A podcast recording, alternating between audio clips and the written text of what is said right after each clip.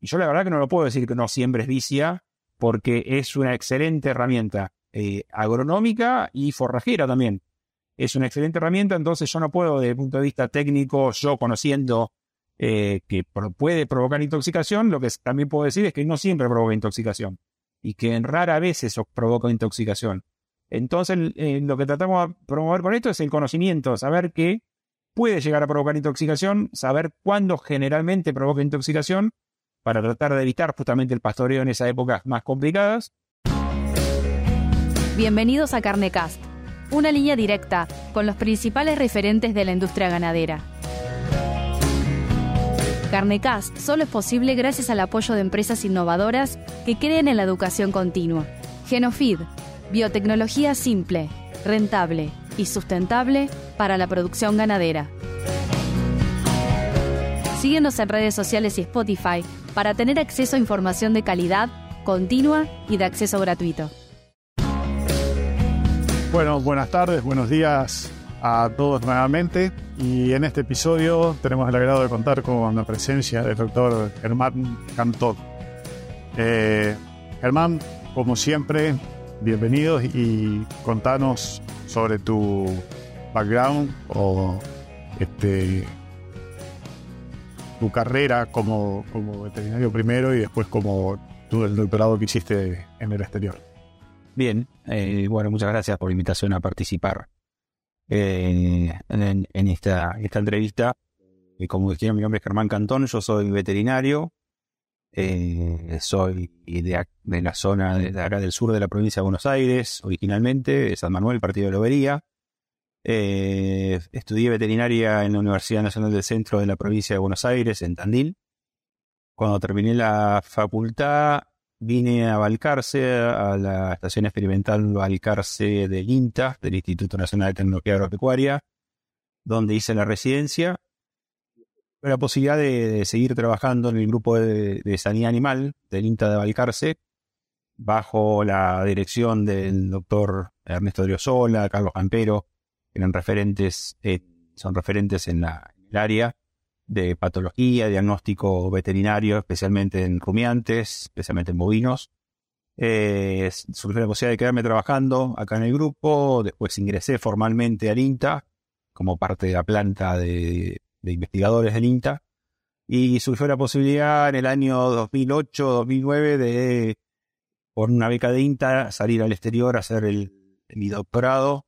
Fui eh, seleccionado para ir a la Universidad de Edimburgo, en Escocia, donde justamente hice mi doctorado durante cuatro años, investigando la neosporosis bovina, que es una de las causas más frecuentes de abortos, principalmente en bovinos, eh, aunque causa abortos también en otras especies. Es una enfermedad relativamente más nueva comparándola con otras enfermedades de la reproducción. Y eh, durante ese tiempo trabajé en el grupo en Mordum Research Institute, que es un instituto de investigación cercano a Edimburgo. Eh, después, cuando terminé mi doctorado, volví acá a Argentina a seguir trabajando en el, en el grupo de sanidad. Y después, justo de la jubilación de Ernesto Driosola, que era responsable del, servicio de diagnóstico veterinario especializado del INTA Balcarce, eh, quedé como responsable del servicio. Desde ese momento sigo trabajando haciendo investigación en diferentes áreas de, dentro de las que son las, la cartera de proyectos del INTA, pero también un fuerte importante que es el diagnóstico veterinario eh, que funciona acá, el servicio que funciona en el INTA desde hace ya más de 50 años, donde se, asiste a los productores ante problemas sanitarios eh, con la posibilidad de ir al campo, hacer necropsias, tomar muestras, recopilar la información para tratar de resolver problemas sanitarios que surjan generalmente siempre es a través de los, de los profesionales. se hace la, por interconsulta cuando surge un problema que es, difícil de resolver. Nos consultan a nosotros y con la colaboración de los profesionales veterinarios, agrónomos, zootecnistas que tienen un problema identificado, un problema sanitario, ya sea desde mortandades importantes hasta problemas clínicos, problemas productivos a veces, eh, eh, enfermedades subclínicas que llevan a problemas productivos. Eh, y la línea de abortos y pérdidas reproductivas también es una línea importante. Históricamente se ha trabajado acá en el Intabalcarce. El doctor Campero trabajó mucho tiempo en esa línea y se sigue trabajando haciendo un trabajo justamente bastante integrado, eh, tratando de llegar a eh, tratar de saber primero por qué a veces no se preñan las vacas, en otros casos, a veces más comunes, que por qué no, a veces no, las vacas que estaban preñadas perdieron la gestación, eh, también problemas de mortalidad perinatal, o sea que esa es una línea muy fuerte que, se trabajó siempre en nuestro grupo de trabajo. Bueno, si te parece, nosotros le contamos a la audiencia que off the record habíamos hablado de, dos temas que nos tienen preocupados, no solo a nosotros, sino que son de, actualidad para toda la gente que está en el sector. Pero antes de entrar en esos dos temas, ya que mencionaste el tema de pérdidas o mermas, como se lo dice habitualmente, eh, ¿querés contarnos dónde estamos parados? Y breve comentario también sobre qué evolución tuvimos desde los últimos no sé, 5 o 10 años, si querés, hasta la fecha, si aumentaron o se controlaron un poco más las, mermas y cuáles son los principales agentes etiológicos. Bien. Eh, sí, eh, digamos, muchas veces la información que nosotros mostramos acá en el servicio eh, no, no decimos que está sesgada, porque pueden ser a veces problemas sanitarios que son difíciles de difícil resolución, entonces nos llegan esos problemas clave, a veces complicados, de diagnóstico.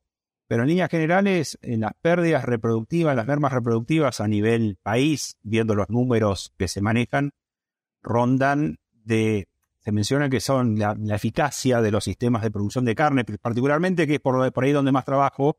No trabajamos, si bien en, nuestro trabajo en la zona nuestra hay sistemas de producción de leche, eh, que son también bastante particulares porque están hasta ante un estrés de producción mucho más importante, entonces las pérdidas reproductivas en general suelen ser más importantes. En los sistemas de producción de carne, que es por ahí en la, extensivos como los nuestros, pastoriles, eh, como existen en la región, en Argentina en particular, eh, muestran porcentajes de destete, que por ahí lo que indicaría como un ejemplo de pérdida total, digamos, de total de vacas que entran a servicio todos los años, de acuerdo a estimaciones, porque siempre esos datos son bastante a veces complejo de interpretar y muchas veces el dato que se toman es el dato que surge de vacunaciones, de aftosa, por ejemplo. Cuántas vacas se vacunan todos los años y cuántos terneros se vacunan todos los años. Entonces, de manera indirecta, uno hace una estimación que alrededor de un de este, porcentaje de estete del 62, 65, 69 va variando año a año, eh, pero en los últimos 50 años es algo que está bastante estabilizado en alrededor del 60-65% de estete. Eso quiere decir que de cada 100 vacas que entrarían a servicio todos los años, estamos destetando en el próximo ciclo alrededor de 60, 60 y pico terneros. Eso a nivel país, y hay diferencias, obviamente, hay diferencias entre zonas más marginales donde podés tener porcentaje de 50% de destete o menos, como suele ocurrir, y zonas de un poco más tecnificadas o cuando tenés no tan expuestos a factores ambientales adversos, donde esos porcentajes están más altos, arriba del 70, 75% en lo mejor de los casos. Y también vas a tener, obviamente, eso es un, para eso es un promedio, vas a tener productores que van a tener un 90% de estete.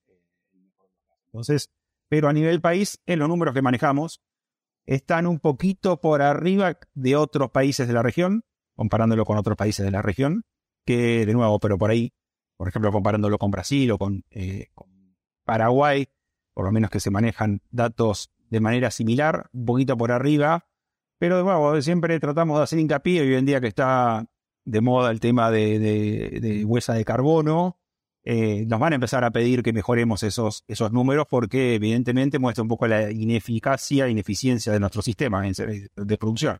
Digamos, tener esa vaca improductiva en el campo, no dándome un ternero, no dándome un kilo de carne, en definitiva muestra un poco la ineficacia. Entonces, uno de los aspectos a, tratar de mejorar es no solamente como productores de carne a nivel país, cada uno individualmente, el productor de, cría particularmente, mejorar sus números para la economía familiar, por decirlo de alguna forma, o empresarial, sino también que nos van a empezar a pedir como país mejorar eh, en ese aspecto. Claro. En cuanto a los agentes etiológicos, Germán, lo más preponderante, si bien algo de neosporosis, Sí, eh, en ese aspecto, generalmente, históricamente y a nivel mundial, siempre nos hemos enfocado en las causas infecciosas, de, digamos, enfermedades infecciosas que provocan abortos o infertilidad. Eh, en, líneas generales, cuando uno ve y sale al campo, te das cuenta que en realidad gran parte de la merma que existe en el país muchas veces no está asociado a factores de enfermedades infecciosas, sino a factores de manejo. El tema nutricional quizás sea el más característico, años complicados eh, nutricionalmente, donde la vaca llega a la temporada de servicio en pobre condición corporal, posiblemente en anestro, que le cuesta salir de ese anestro y entrar, si bien tenemos hoy tecnologías reproductivas para mejorarlo, eh, todavía no están del todo diseminadas. Y entonces eh, un punto importante de esa merma surge directamente de que la vaca no se llega a preñar. Eh, te diría que, no te digo que casi la mitad. Un ejemplo clarito va a pasar ahora con, la sequía actual, ¿no? Y, el próximo ciclo reproductivo. Sí, sí, por, por, ejemplo, posiblemente sí, el pronóstico no sea muy bueno. lamentablemente no, no he escuchado mucho todavía, todavía en la zona no se han empezado a hacer tanto tactos, eh, no he escuchado mucho eh, con respecto a, cómo vendrían, eh, cómo, cómo, anduvo el servicio en la, en la temporada esta que acaba de terminar, pero sí, posiblemente el pronóstico no fue muy bueno, justamente por las condiciones de sequía y escasez forrajera que hubo. La vaca lo sufrió bastante, ya venimos de varios años de esta escasez. la vaca lo sufrió bastante y posiblemente sí, los porcentajes de preñez no sean lo que uno esperaría. Entonces ya tenemos una merma muy importante ahí y que no está necesariamente asociado a, factores, a enfermedades infecciosas. Más allá de que existen, obviamente, pues, sigue siendo problema endémico en nuestra región el tema de enfermedades de transmisión sexual, las enfermedades venéreas, campilobacteriosis, tricomonosis, eh, como causa frecuente de por ahí de también que porque la vaca no se preña. Y después entrando en las clásicas, por ahí sí ya podemos entrar en lo que es tenemos muy buenos para índices de preñez y después cuando te das cuenta que está terminando o terminando la aparición te das cuenta que te faltan un 10% de los terneros de vaca que estaba supuestamente preñada. Eso también a veces suele ser un problema importante, suele ser una merma relativamente importante en algunos planteos eh, productivos y en ese punto sí quizás las enfermedades infecciosas de la reproducción tienen un peso un poco más preponderante. Eh, en la casuística de acá de Balcarce, que surge, ya te digo, de más de treinta y pico de años de, un diagnóstico continuo, donde se procesan alrededor de 50 fetos bovinos que son encontrados en los campos y se mandan a analizar a, la sala de necropsia, se toman muestras, se hace un diagnóstico integral, eh, se toman muestras para los diferentes laboratorios, bacteriología, virología, eh, venerias, eh, neospora, leptospira, eh, donde se hace ese diagnóstico integral, históricamente en la casuística de Balcarce, campylobacteriosis, más allá de la infertilidad, más allá de la infertilidad que provoca, sí es una causa muy frecuente de abortos, incluso abortos en el tercio medio y el último tercio de la gestación, principalmente el tercio medio, eh, sigue siendo una causa muy importante que a veces difiere un poco de la, de la biografía internacional, donde en muchos lugares, en otros lugares, campylobacteriosis no, no, no es una enfermedad muy frecuente, es más, y es hasta causa de abortos esporádicos. En la casuística acá en Argentina te demuestra de que sigue siendo una de las principales causas de aborto, muy posiblemente por el tipo de sistema y por el tipo de servicio, el servicio natural y el toro interviniendo como reservorio y transmisor de la enfermedad. Otras enfermedades que históricamente fueron problemáticas, por ejemplo, brucelosis, en los últimos trabajos que hicimos eh, de epidemiología y, digamos, tendencias temporales y espaciales de causas de aborto, vimos que brucelosis ha bajado drásticamente como causa de aborto, por suerte, con el solo hecho de tener como plan un plan de control a nivel nacional que incluya solamente la vacuna, porque en realidad en campo de cría era lo único que se hacía. Ahora se está empezando con el tema de serología y eliminación de positivos, pero hace unos años lo único que estaba incorporado era la vacuna obligatoria a la ternera. Da para discusión larga el tema de, de, por qué tal vacuna no, no, se, no se permite una vacuna, sí se permite otras, pero con el solo hecho de esa vacunación hemos visto que la tendencia de la, donde en la década del 80 brucelosis era la principal causa de aborto, hoy en día en muy raras ocasiones recibimos fetos fetos abortados donde se diagnostica brucelosis, por ejemplo. Entonces, en ese sentido, ha pasado a ser una causa muy frecuente de aborto, brucelosis, a diferencia de campylobacteriosis, que sigue siendo frecuente. Por el otro lado, neospora, que la mencionamos para ahí al principio, eh, la tenemos como una causa muy frecuente. Es así, es a nivel mundial. A nivel mundial es la principal causa de aborto hoy en día en bovinos. eh, la neosporosis, es una enfermedad un poco más nueva, relativamente más nueva, eh, donde en Argentina, si bien vemos una tendencia de que pareciese que se diagnostica con mayor frecuencia hoy en día neospora, eh, también lo que vemos en realidad es que se han mejorado por ahí las técnicas de diagnóstico para su, para su detección. Entonces, por ahí hoy en día la diagnosticamos más frecuentemente que hace 15, 20 años. Eso por un lado.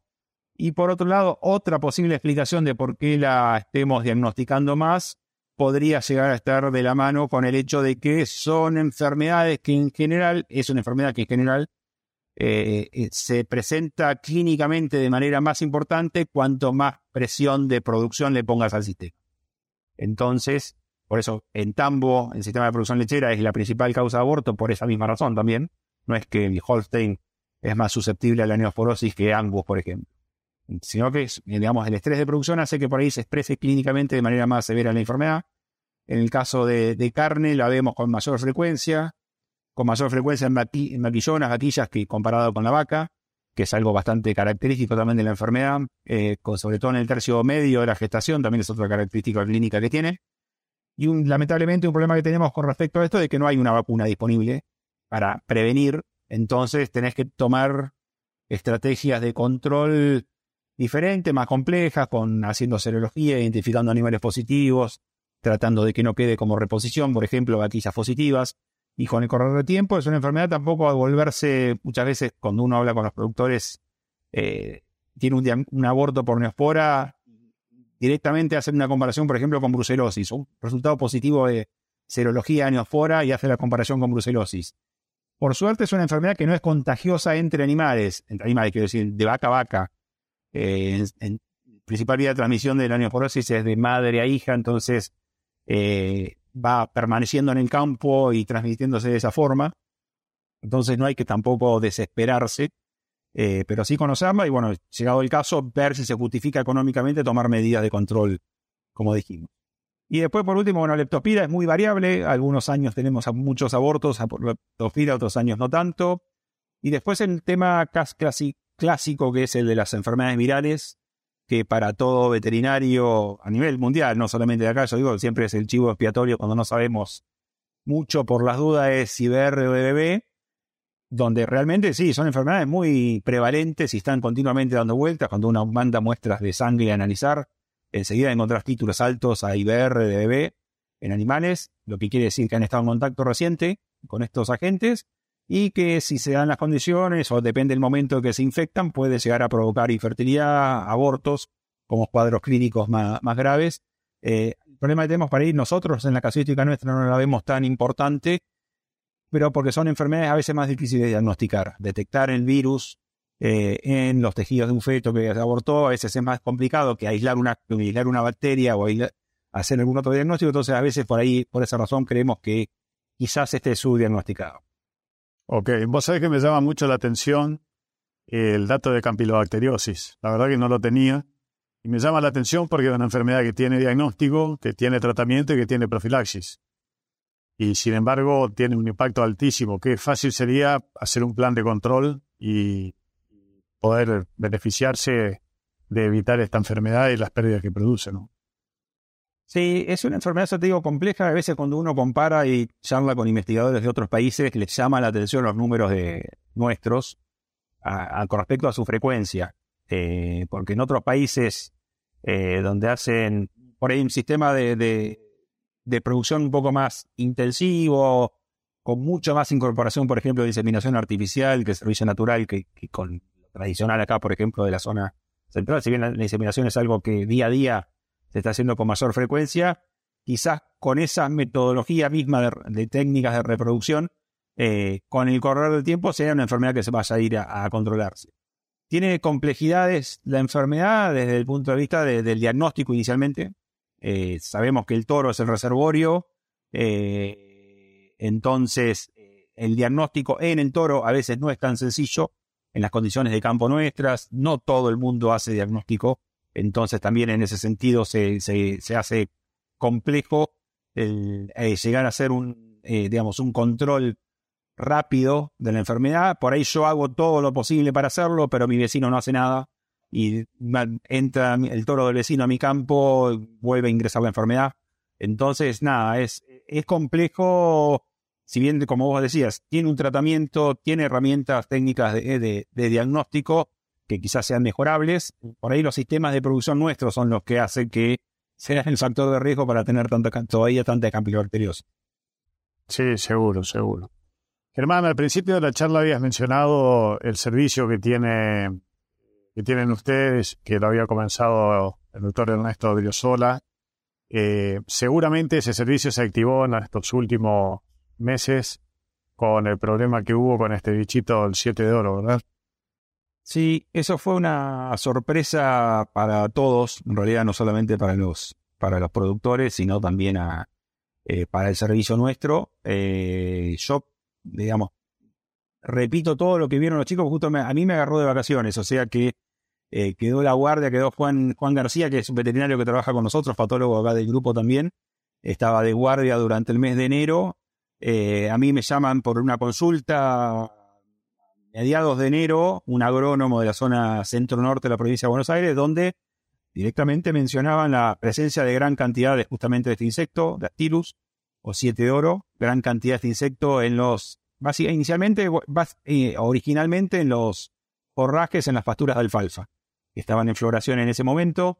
Llamaba la atención, ya desde el punto de vista agronómico, mucha importancia no, nunca se le ha dado a este insecto, porque no es del punto de vista agronómico justamente dañino, eh, se alimenta de polen, justamente encontró quizás este año ante la seca y la ausencia de otras especies, otras especies, por ejemplo maíces en floración, que es donde normalmente se lo encuentra, fue a poblar a las alfalfas de manera exacerbada, porque se vieron Seguramente muchos han visto videos que se han viralizado de la cantidad que se veía eh, de este insecto y donde habían tenido justamente en ese episodio algún episodio de mortandad y bueno, nos la consulta. La verdad que no era, no lo teníamos registrado en el radar como un problema grave, clínicamente grave.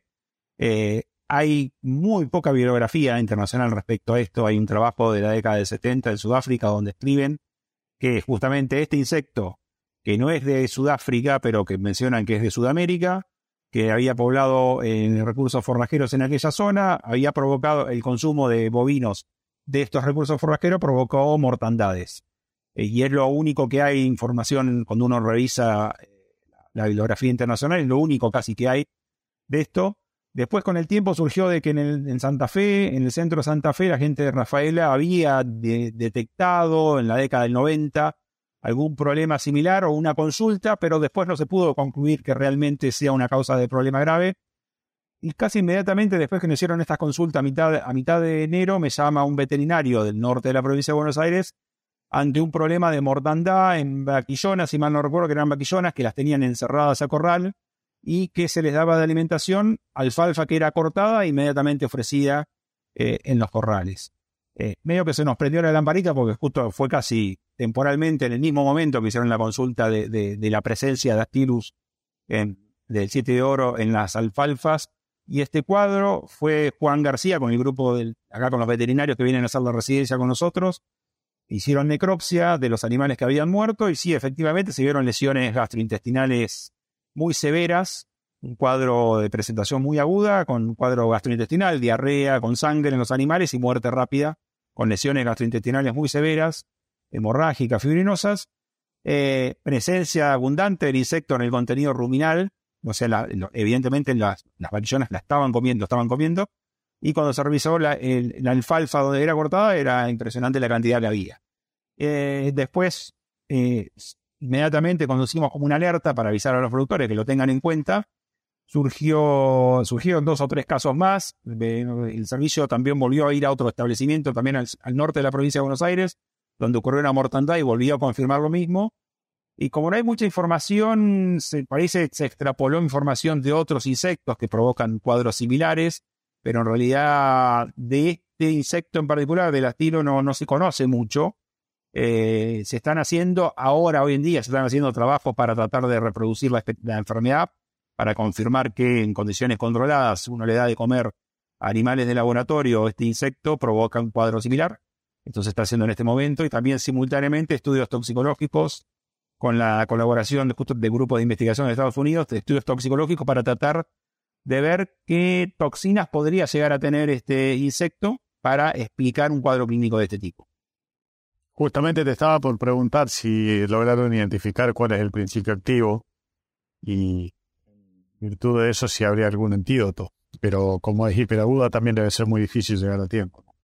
Claro, en realidad la, organización es muy aguda. Eh, lo que se han dicho distintas hipótesis por un lado mencionaban a la cantaridina, que es un principio tóxico que producen insectos de otra familia. Aparentemente el astilo no lo produciría, eh, sino que de otra familia, el uriburu o, bicho moro, de la familia de ese insecto sí provoca, produce cantaridina, que da un cuadro clínico muy similar a lo que se ve acá en los animales. Clínicamente y patológicamente es un cuadro muy similar. Hay estudios que han demostrado que el, el 7 de oro no produciría cantaridina. Entonces, esa parte se está investigando para ver si realmente eh, tiene cantaridina o tiene algún otro principio tóxico. Eh, otros grupos de investigación mencionaron que eh, especies de la familia del citriolo tienen la, probabilidad de producir ciertas toxinas que son más bien neurotóxicas, entonces no nos, cierra del todo para tener este tipo de cuadro clínico en los animales. entonces es algo que se está investigando ahora para ver si realmente cuál es la toxina. Y en ese sentido, por esa razón es que no tenemos hoy en día un antídoto. Más que nada, es lo que se está recomendando en la prevención. Eh, tampoco generar una paranoia con esto, porque eh, tampoco es que hemos tenido un montón de casos que nos consultan donde hay animales pastoreando alfalfas, por ejemplo, con gran cantidad de insectos y no se ha muerto ningún animal. Entonces, en ese sentido, también genera mucha duda de por qué razón se puede llegar a dar eh, la intoxicación o que los animales lo consuman. Justamente, no sé si es un factor de riesgo o no, yo posiblemente lo sea. En los dos casos que asistió el servicio de Balcarce, uno en el partido Villegas, al noroeste de la provincia de Buenos Aires, y otro más al centro-norte de la provincia de Buenos Aires, en los dos casos se dieron en eh, animales que consumían alfalfas que era cortada y ofrecida. Quizás sea que en el momento del corte quede atrapado el insecto dentro de la, digamos, de la alfalfa y que por esa razón involuntariamente los animales no comen, que en un pastoreo directo le da tiempo a volar hacia otro lugar. Posiblemente sea esa la causa. Pero bueno, nada, es, hemos tenido consultas principalmente en bovinos, algunos casos en ovinos, algunos casos en equinos también de mortandades importantes. Pareciese que el equino sea un poco más susceptible que el, que, el bovino y el ovino. Eh, algunas menciones también en algunas mascotas, eh, pero bueno, esa es la información que hay hasta el momento. Así que entonces, como medida preventiva, prestar atención y evitar el pastoreo por si acaso si se identifica la presencia de, los insectos en la pastura.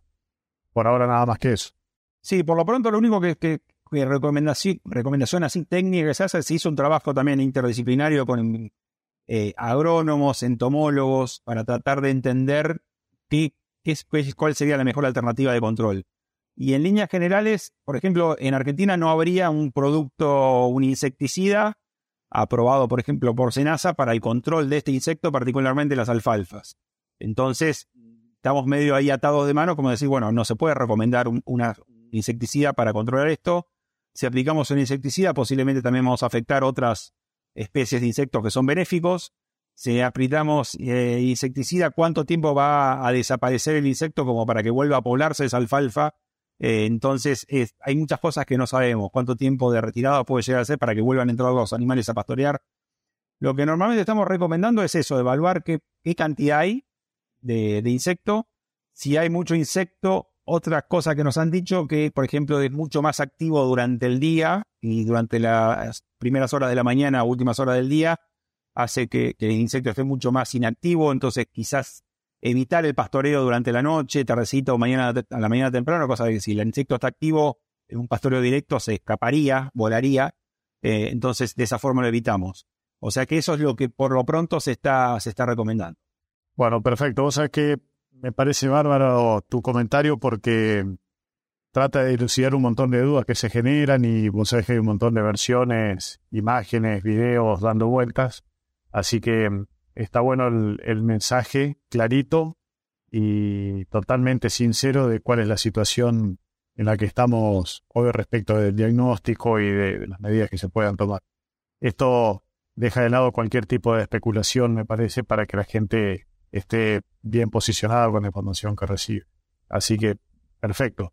Me, sirvió incluso, te digo mucho, porque también yo no estoy en el tema y uno recibe información de todo tipo y este, hay que tener conocimiento para poder discernir lo que es veraz y lo que no es veraz. Así que me parece muy bueno. Germán, pasamos al segundo tema estrella para nosotros. Eh, hace algo más de dos años, tal vez ya tres, eh, te habíamos consultado en algún momento por el tema de intoxicación con vicia. Como comentario general, la vicia es un cultivo de cobertura que se usa también para pastoreo porque tiene un nivel de proteína muy bueno con la leguminosa, pero tiene algunos problemas relacionados con eh, toxicidad en determinada etapa del ciclo eh, fenológico. Eh, bueno, fuiste el consultor de referencia en su momento y sé que ustedes después siguieron trabajando en ese tema. Sí, la, intoxicación con vicia, como decías, desde el punto de vista agronómico y de sistema de producción en general, agrícola ganadera, es una herramienta excelente eh, que se ha popularizado quizás en los últimos años justamente como eh, cultivo de cobertura. Pero, por ejemplo, acá en la zona oeste de la provincia de Buenos Aires se la venía utilizando como forrajera desde hace mucho tiempo. Eh, desde hace mucho tiempo se lo utiliza porque justamente una de las características que tiene es su rusticidad, eh, que hace que en, regiones donde por ahí la escasez eh, de lluvias y otras características del suelo hace que sea una especie que se implante muy, de manera relativamente sencilla y que aporte un volumen forrajero muy importante y de calidad, como casi comparable con otras leguminosas, eh, en un momento del año donde justamente la escasez forrajera es frecuente, de otras, la escasez de otras especies forrajeras es frecuente. Eh, produce un volumen muy importante saliendo justamente del invierno, entrando en la primavera. Entonces, en ese sentido es muy bueno. Eh, la mayor frecuencia de casos de intoxicación con vicia que hemos tenido en los últimos años, yo creo que viene de la mano justamente de lo mismo, de tratar de aprovechar en esos sistemas agrícolas ganaderos donde el productor ve la vaca que se está quedando sin campo y ve al lado el cultivo de servicio que lo tiene con otro fin, lo implantó con otro fin, y ve el volumen forrajero que tiene y intenta o hace la, negociación entre el veterinario y el productor y el agrónomo a ver si pueden meter las vacas a pastorear eh, la vicia. Eh, y ahí por ahí, que, por esa razón creo que tenemos por ahí una mayor frecuencia de casos de intoxicación en los últimos años. Históricamente, se como te decía, se lo conoce hace muchos años, justamente Ernesto Driosola la diagnosticó de los primeros casos en el oeste, sudoeste de la provincia de Buenos Aires hace más de 20 y pico de años, eh, donde ya se diagnosticó la intoxicación con vicia, pero era algo que estaba en esa región, los productores la conocían, los productores sabían que no todos los años iban a tener problemas, no se sabía mucho por qué. Está diagnosticado en otras partes del mundo el problema.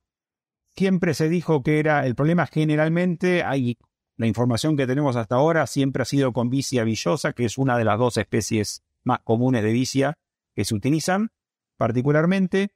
En líneas generales, generalmente se dan los cuadros de intoxicación cuando los bovinos pastorean las vicias entrando en estado reproductivo, cuando empieza la floración importante, justamente saliendo del invierno, agosto, septiembre, octubre en esta zona. Eh, es cuando generalmente se dan los cuadros.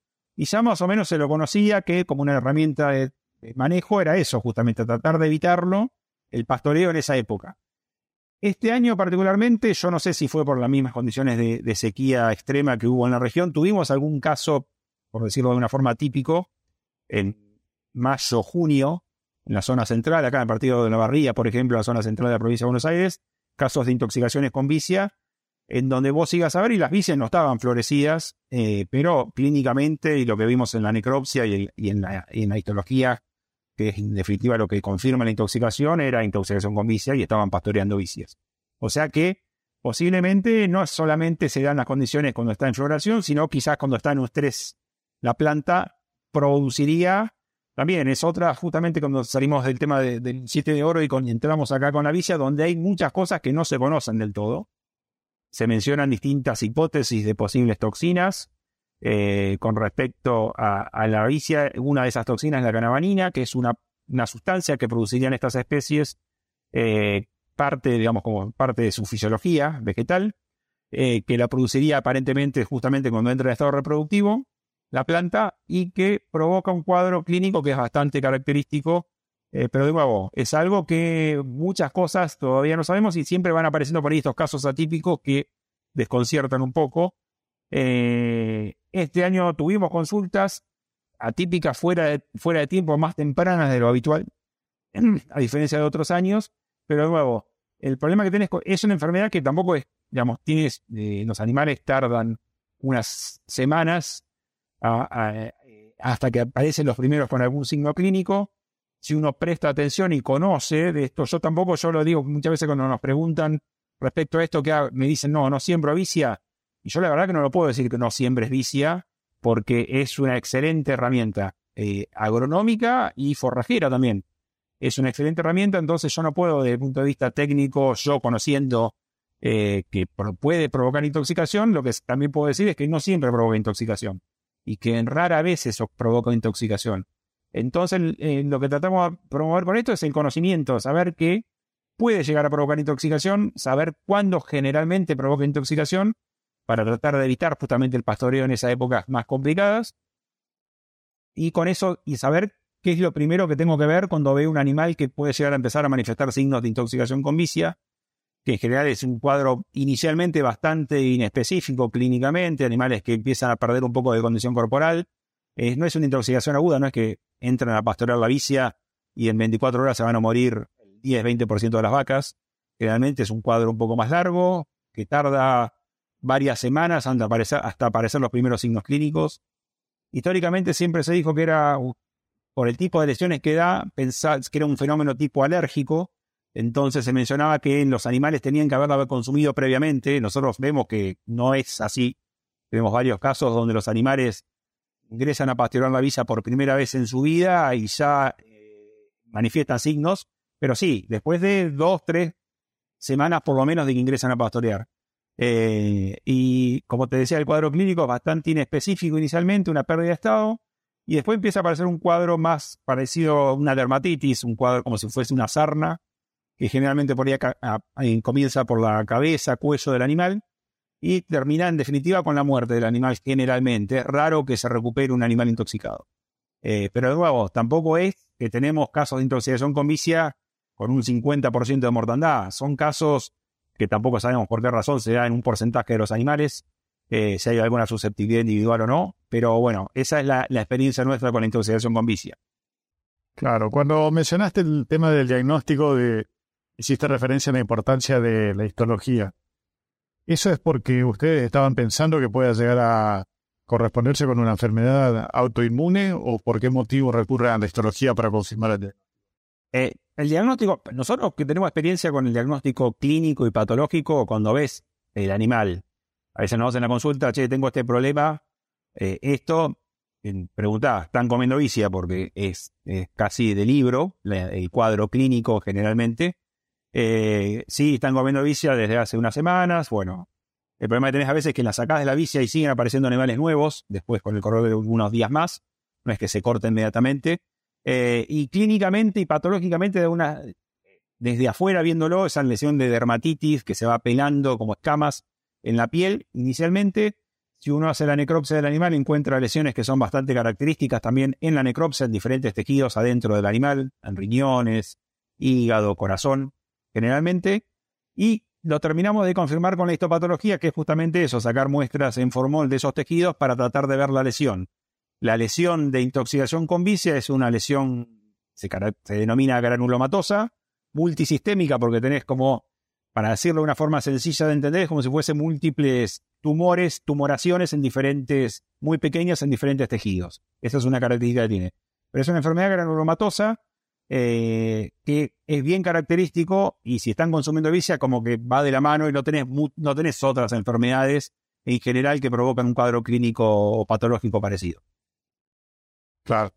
Eh, yo recuerdo que cuando se habían empezado a, trabajar estos temas, en la zona donde estaba yo, en el norte, se comentaba sobre la posibilidad de utilizar la vicia como heno o como silaje porque de esa manera aparentemente el principio activo se perdería o al menos no, no, no había eh, antecedentes de que ese tipo de ensilajes o enificación generen los cuadros de intoxicación como si los generaban ya eh, pastoreo directo.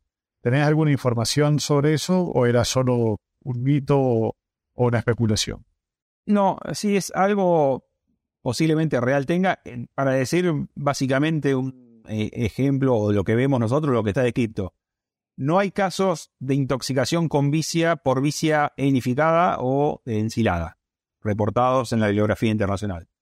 Todos los casos de intoxicación con vicia han sido en pastoreo directo de la vicia. De nuevo, muchas veces me preguntan, bueno, entonces es seguro, y la verdad que no sé, no sé hasta qué punto es tan común, quizás hoy en día sí, pero hace 15, 20 años que desde que se conoce o más, que se conoce que la vicia puede ser tóxica, no sé de, cuán frecuente es hacer silajes de vicia o, o, heno de vicia y que se lo dé a de comer a los animales o hacer el heno de vicia o el silaje de vicia cuando la vicia está en una etapa de floración muy avanzada, que cuando originalmente es tóxica. Entonces hay un montón de cosas que yo me dicen, la vicia, si yo la enrollo, es segura, muchas veces cuando me preguntan, digo, no te puede, digamos, no hay casos reportados de intoxicación con vicia enrollada o con vicia enificada. Eso te lo puedo decir. Eh, entonces, ¿qué pasa? Me dice, bueno, tengo una duda, la, la, ensilo o la enrollo. Quizás si originalmente en el momento que la vas a ensilar y enrollar no tenía presencia de lo que posibles toxinas eh, en abundancia, eh, no vas a tener problema después de que la enificás o la ensilás. Eh, entonces, en ese sentido, no, posiblemente no tengas problemas. Si lo vas a hacer, probablemente te digo, bueno, hacelo antes de que entre una floración muy abundante.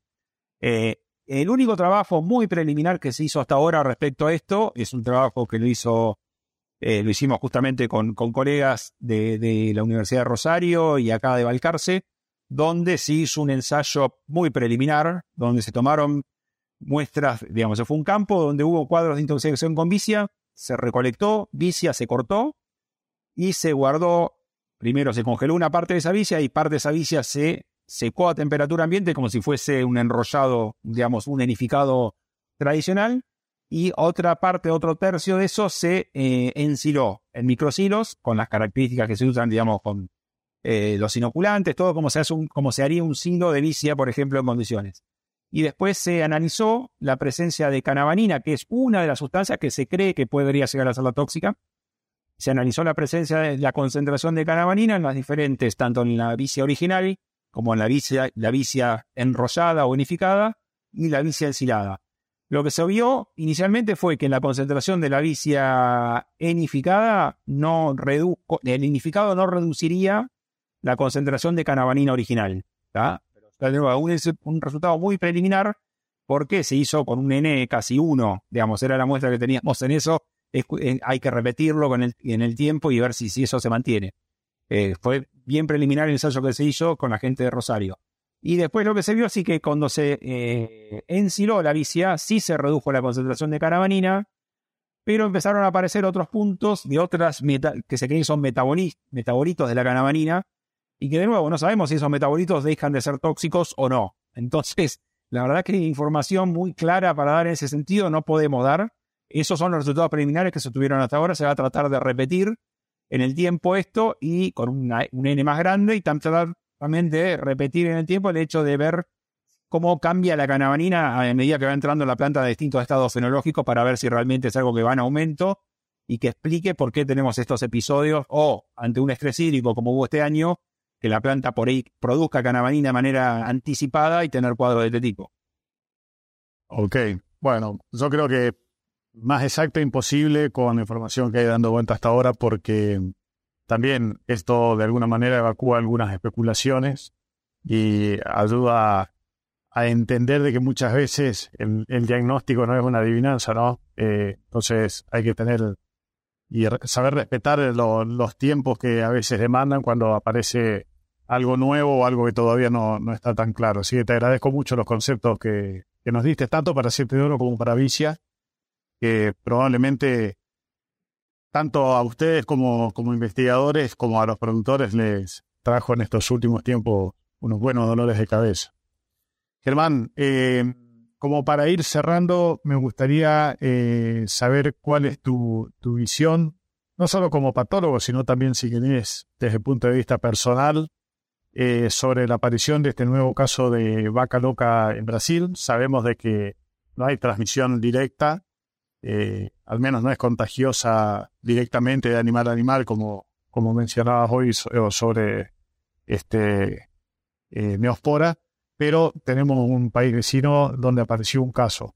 Eh, ¿Cuál es tu opinión al respecto y cómo es la situación ya con un enfoque más bien regional?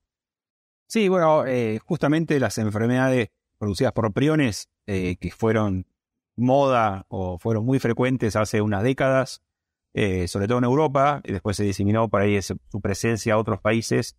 Eh, digamos, no, no quiero decir que desaparecieron eh, desde el punto de vista, sobre todo las que son transmisibles, aquellas enfermedades donde actúa, digamos, con medidas de control que se aplicaron en su momento, que se sabía que básicamente la transmisión surgía por el consumo de harinas de origen animal, que traía estas proteínas priónica, anormal, anómala, que provocaría el cuadro clínico después, en este caso en, los bovinos particularmente, hay eh, también en los ovinos hay otras enfermedades priónicas del mismo tipo. En el caso de los bovinos particularmente, lo que se conoce como BCE o vaca loca, eh, que es esta encefalopatía espongiforme bovina transmisible por esa misma transmisión, digamos, por haber consumido alimentos que tenía esa proteína que, digamos, fue relativamente novedoso para nosotros también, eh, para los patólogos y para los investigadores, porque ya no era una bacteria, no era un virus, sino que era la una proteína sola la que provoca el cuadro después. Una enfermedad crónica, quizás de las más crónicas que se conoce, porque en realidad se da después de varios años de que se produce ese consumo, tener este tipo de cuadro. Pero también investigándolo se sabe que tenés una forma, las formas atípicas de esta enfermedad o espontáneas eh, de donde un animal que por alguna razón, sin haber consumido nunca harina de origen animal, eh, tiene, eh, naturalmente provoca esta mutación, este, este, cambio en esa proteína que hace que desarrolle la enfermedad, esta enfermedad esporádica, atípica, eh, que no es transmisible. Digamos, no es transmisible. Si, ese, si le sacáramos el cerebro a esa vaca y se le hiciéramos harina, y se lo diéramos de comer a otra vaca, posiblemente sí sea transmisible pero como es hoy en día no se utiliza más generalmente eh, harinas de este origen, deja de ser transmisible quizás sea el origen de por qué tuvimos vaca loca originalmente. Eh, pero bueno, son presentaciones esporádicas que no son transmisibles, se detectan eh, cada tanto. Brasil ya ha tenido casos, Canadá, otros países ya han, han, detectado la enfermedad de esta presentación esporádica de un animal que estaba perfecto, generalmente animales longevos, que estaban perfectos y un día a otro empiezan a aparecer con signología neurológica más bien crónica y cuando se manda a analizar ese animal se muere o va a faena, se hace vigilancia, digamos, todos los países hacen algo de vigilancia eh, activa con respecto a esto, o digamos, acá en Argentina, como es de riesgo, la zona nuestra es de riesgo geográfico bajo con respecto a la presentación de, de estas enfermedades, la OIE en su momento lo, lo, caracterizó así, se hace una vigilancia por ahí no tan activa, sino que cada tanto se manda todos los años como país, Argentina tiene que demostrar que analiza tantos cerebros de animales para ver si realmente no está presente la enfermedad y no se ha diagnosticado. Así como pasó esto, en Brasil pudo pasar lo mismo y es lo que ha pasado que una enfermedad, un animal seguramente que tuvo una enfermedad clínica neurológica se mandó a analizar y detectaron que era justamente eh, esta presentación. Desde ese punto de vista, generalmente no tiene un impacto comercial importante, por, lo mismo que comentaba, porque son casos espontáneos que aparecen, no transmisibles, eh, por un lado, obviamente al país, a, Brasil en este caso, hasta que se confirme realmente que es no transmisible, esporádico y una presentación individual, eh, se, posiblemente se le corten un tiempo las exportaciones hasta, hasta que eso se, vuelva a normalizar y confirmen justamente ese caso.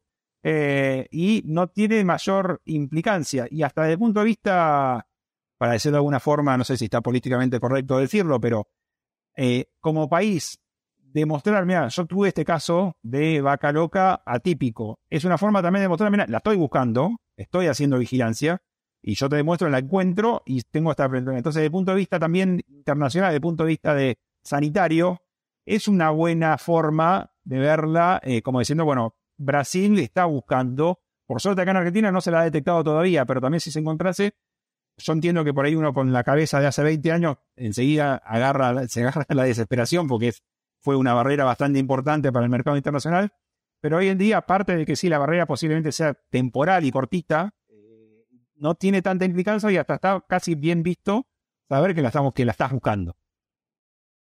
Bueno, está, está bueno lo que vos dijiste porque uno siempre piensa en, lo inmediato, que el impacto negativo desde el punto de vista comercial inmediato, por supuesto, es lo, lo que más llama la atención, pero es cierto, si uno hace un análisis más de fondo, eh, deja de entrever de que se está trabajando en el tema y la honestidad de decir, bueno, apareció un caso.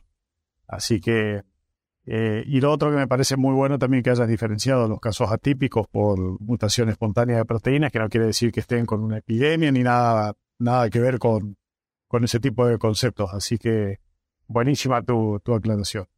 Gastón, hablamos un poco de todo, sabemos que hay un montón de, enfermedades y esto para charlar un, un, montón de tiempo, pero creo que al menos eh, pudimos eh, compartir tu, tu, opinión respecto de las enfermedades más importantes, primero las de, la reproducción en general y después estas otras dos que tienen que ver más bien con, con el manejo.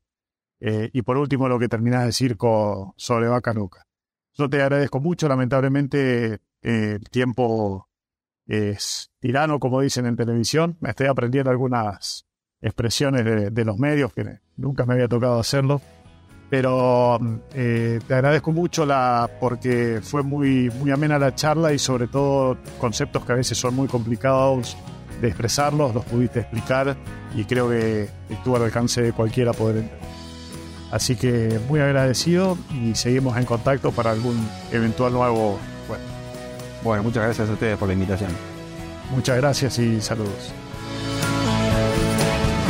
Si te gustó este episodio, no dejes de compartirlo con otros profesionales para que más personas puedan tener acceso a la palabra de los principales referentes de la industria ganadera.